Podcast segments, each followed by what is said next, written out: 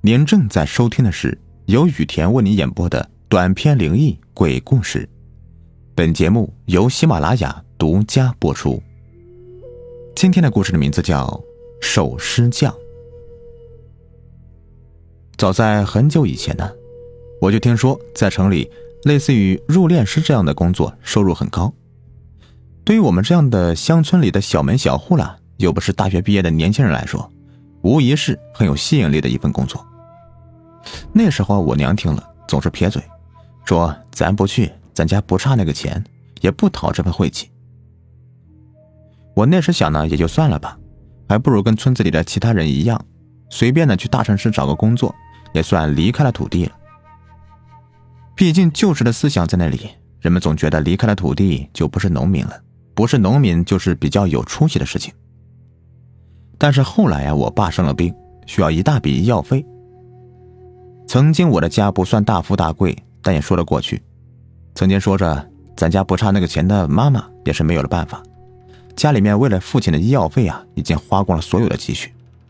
如果我没有找到一份收入高一点的工作，爸爸就只能躺在床上等死了。还好我们家有个远房亲戚，答应帮我在医院里面找份工作，这样既可以多一点收入，也方便我在医院里面照顾我爸爸。当然了。不会是医生、护士一类的工作，其实挺简单的。那时候的医院的停尸房还没取，我的工作呢，就是在医院里面有病人去世之后，将尸体搬到冰柜里，一整个晚上都是守在停尸房，然后在第二天早上，火葬场来人的时候，清点好尸体的数量，将他们搬上货车。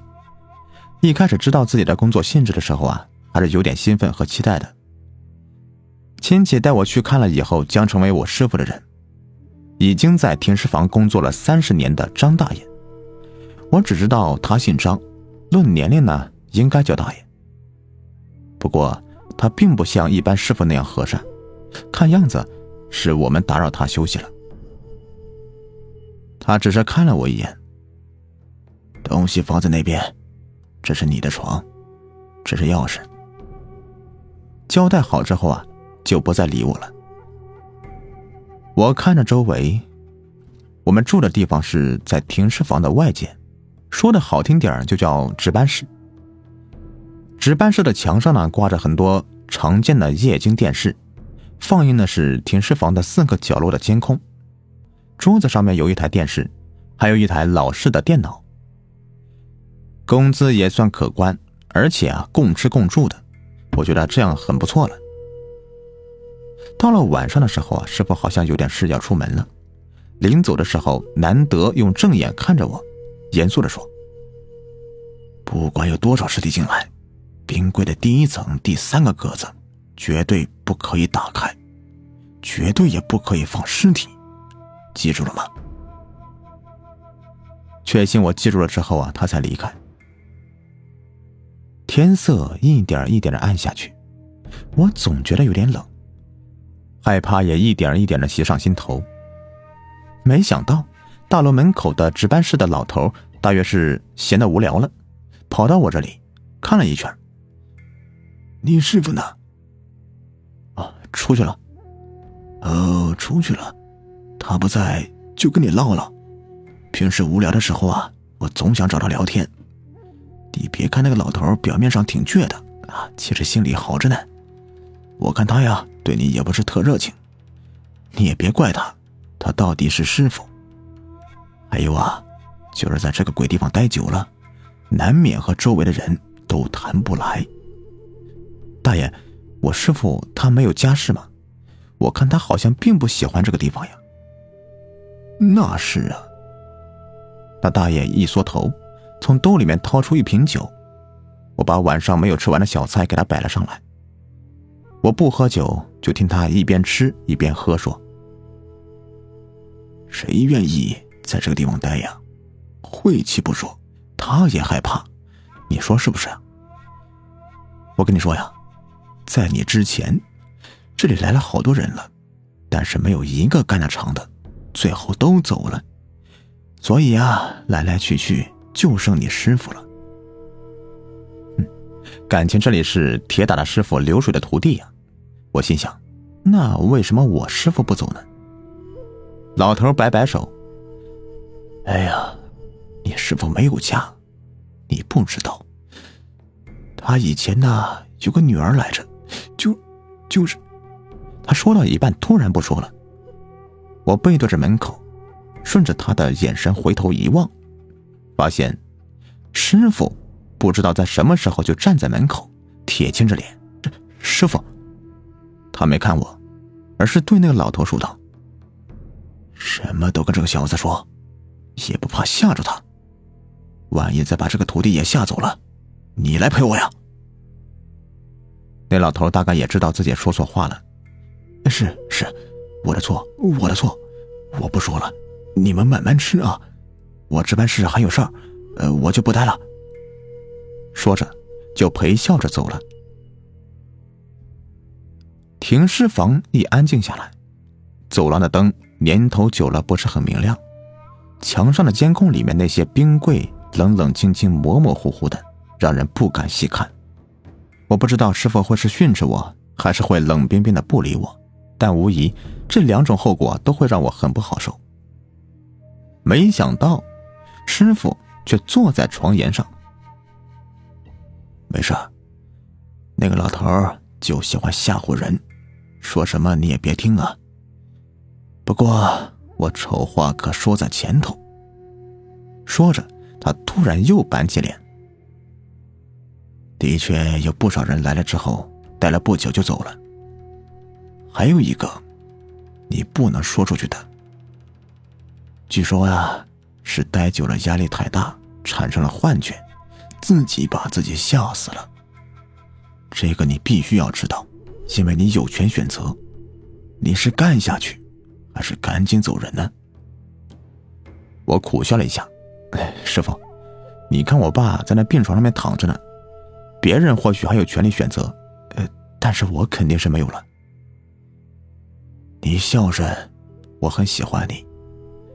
我告诉你吧，他们都传言这里闹鬼，但是我在这里住这么久了，倒也没觉得有什么。大体就是睡着了，就什么都不知道了吧。所以你也好好睡，有我呢，你怕什么？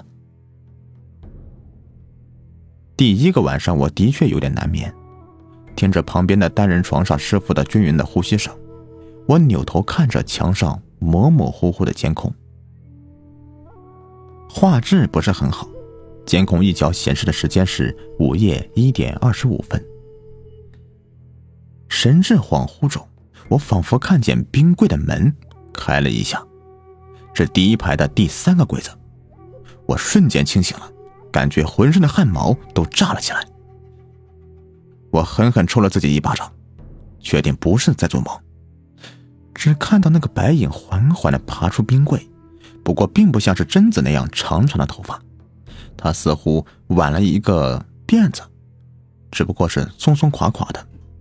依稀看得见脖子上面有一条长而深的像撕裂一样的血痕，穿着一条素白的宽大的裙子，这裙子下面似乎还拖着什么东西，不过再仔细看就看不清了。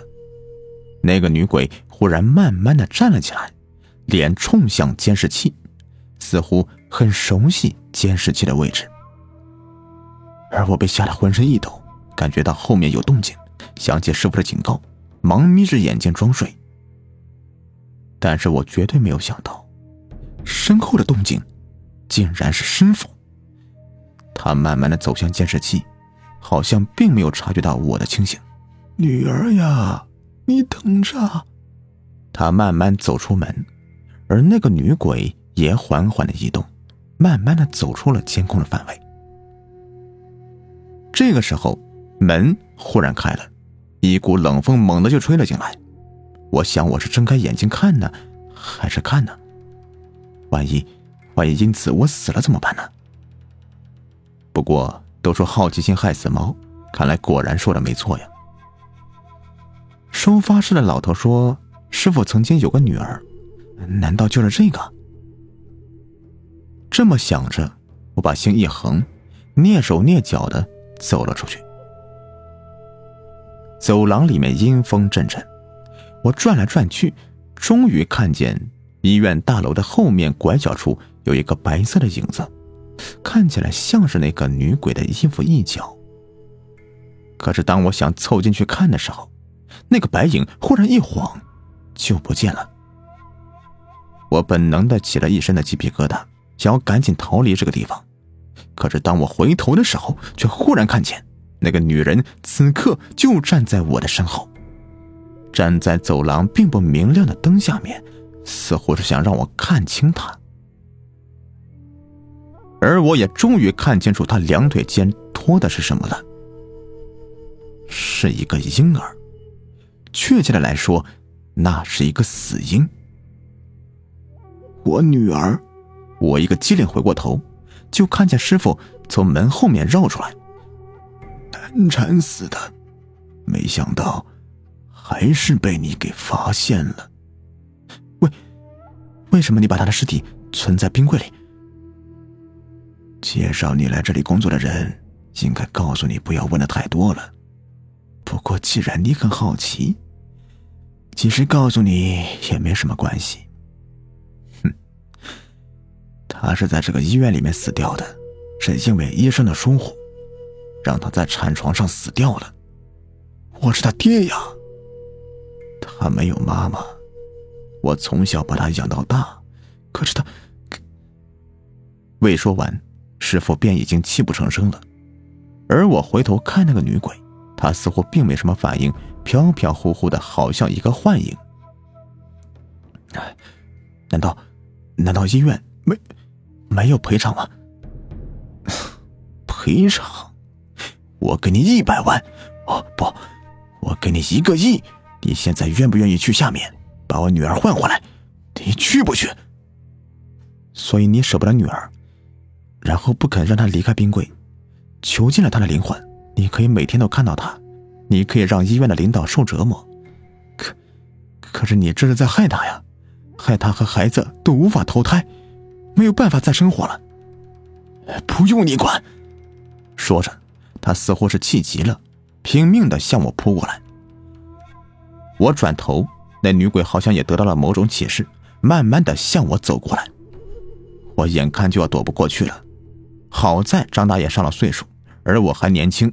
起码身体上要比他强壮很多，奋力撞开他，从后门夺门而逃，转弯跑向值班室。这么晚了，值班的大爷一定还在，他知道那么多，也就说明我师傅一定不会伤害他的。可是当我赶到那里的时候，值班室里漆黑一片，值班的大爷躺在床上睡得很沉，门还锁着，我拼命砸门敲窗户。可是值班大爷却一点反应都没有，而我知道，如果那女鬼想要抓到我的话，我一定是逃不掉的。说话间，女鬼的身影就已经慢慢的向我移近了，退无可退，所有的门都打不开。大概所有的鬼啊都有这个法力，锁上猎物能够逃跑的所有的出路。第二天清晨，停尸房看门的大爷一觉醒来。发现自己刚收的徒弟死在一旁的单人床上。医生验尸说是由于过度惊吓导致心脏病发，但却无人看见张大爷的嘴角慢慢的扬起一丝冷笑。看来又要换一个徒弟了呢。当相关人员调出当晚监控时，发现该人当晚一点多突然冲进值班室。在辗转几番之后，像力气用尽一样，慢慢的挪回值班室。大概是做噩梦了吧。不过守尸这样的高薪水的活一向是不缺人的。当晚就有人给老张又介绍一个徒弟。那个徒弟年纪轻轻的，很老实的样子。张老头瞥了他一眼。他们都传言这里闹鬼，但是我在这里住了这么久了，倒也没觉得有什么。大概呀，就是睡着了，什么都不知道了吧。所以你也好好睡，发生什么意外，不要怪我没有提醒你呀。好了，这个故事就说完了。如果您喜欢的话，别忘了订阅、收藏和关注我。感谢你们的收听。